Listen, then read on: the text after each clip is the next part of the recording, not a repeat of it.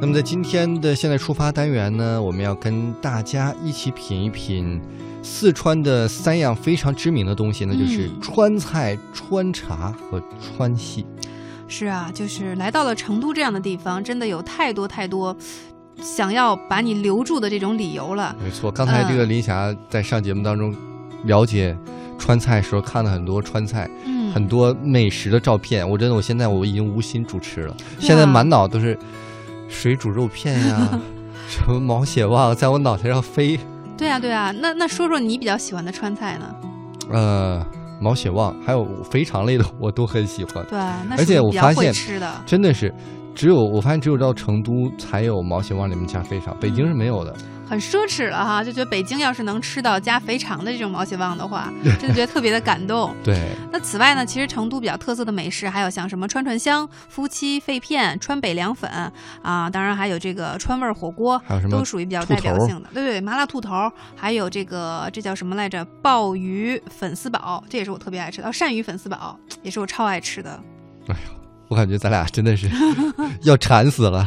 吃不着葡萄说葡萄酸。当然，很多这我们俩说的是比较新派传统的川菜，可能大家印象中还是这个鱼香肉丝啊、麻婆豆腐麻婆豆腐啊、嗯这一些。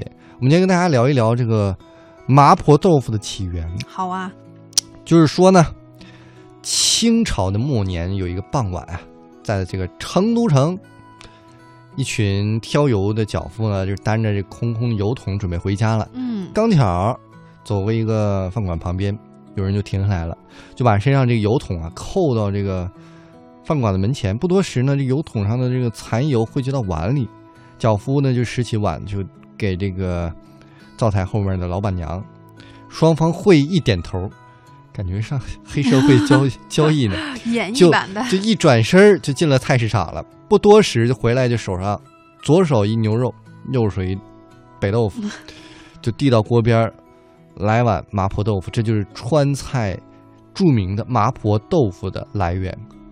哦，原来那个哦老板娘不叫麻婆啊！我从小一直以为一个叫麻麻婆的女人发明了这道菜。腐，而且我直到昨天啊，真的是昨天晚上我才知道。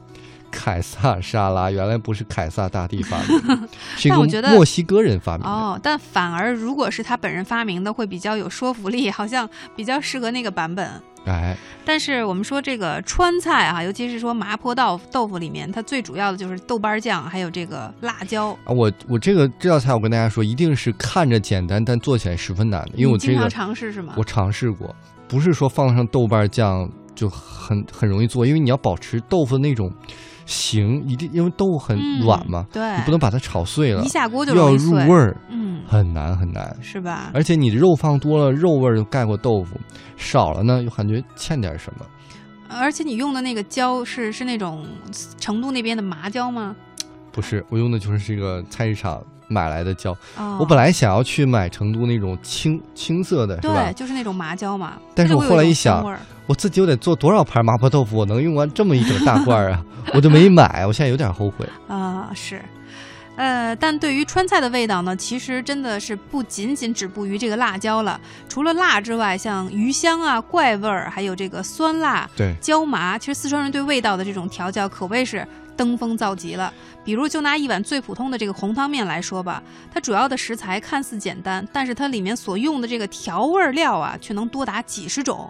而且我觉得真的是我国辣的地方很多，嗯，像湖南也辣，对吧？很多地方，江方都辣。西也辣。但是这个像林霞说的，成都可能没有我们想象那么辣，但是它比较偏麻一点。对，这是我去到成都最大的一个体会是。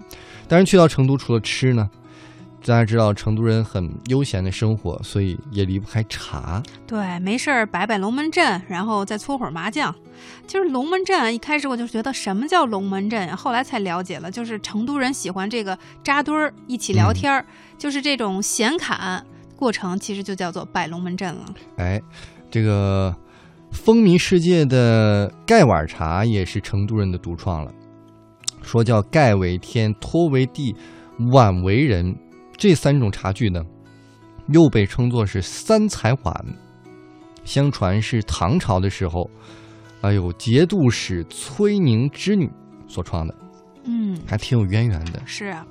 那一般比较经验老道的这个茶博士呢，他可以在一只手臂上摆上七八副的这个盖碗儿，然后呢，等这个茶客落座之后呢，这个茶博士就可以将开水一一的注入这个茶碗儿，这时候袅袅的清香就顷刻间的能够沁满胸怀了，这也是一门手艺啊。哎，呃，现在大家如果去茶馆的话，也会有这种茶艺的表演，用一米长的这种细长的壶嘴儿来清出细长的这种水柱，离着很远哈，就可以把这个茶水倒到您的碗里去了。嗯，啊，品茶还可以看一看，叫做什么“龙行十八式”，都是有套路的，所以还是蛮有趣的。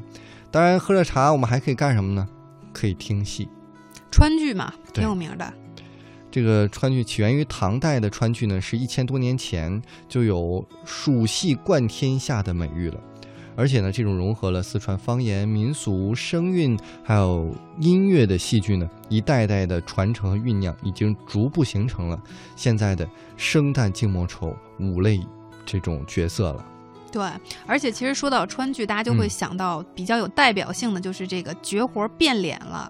呃，在近代呢，这个变脸已经成为这个成都非物质文化遗产之一了。它也是川剧名扬世界的一张鲜活的名片。从原来的这种九张脸谱发展到现在的二十多张，每一张脸谱呢，可以说都代表了一种心情或者人物的性格。我们知道，就是大家所熟悉的这个天王刘德华，他就对这个 川剧变脸情有独钟，曾多次希望能够拜师学艺啊。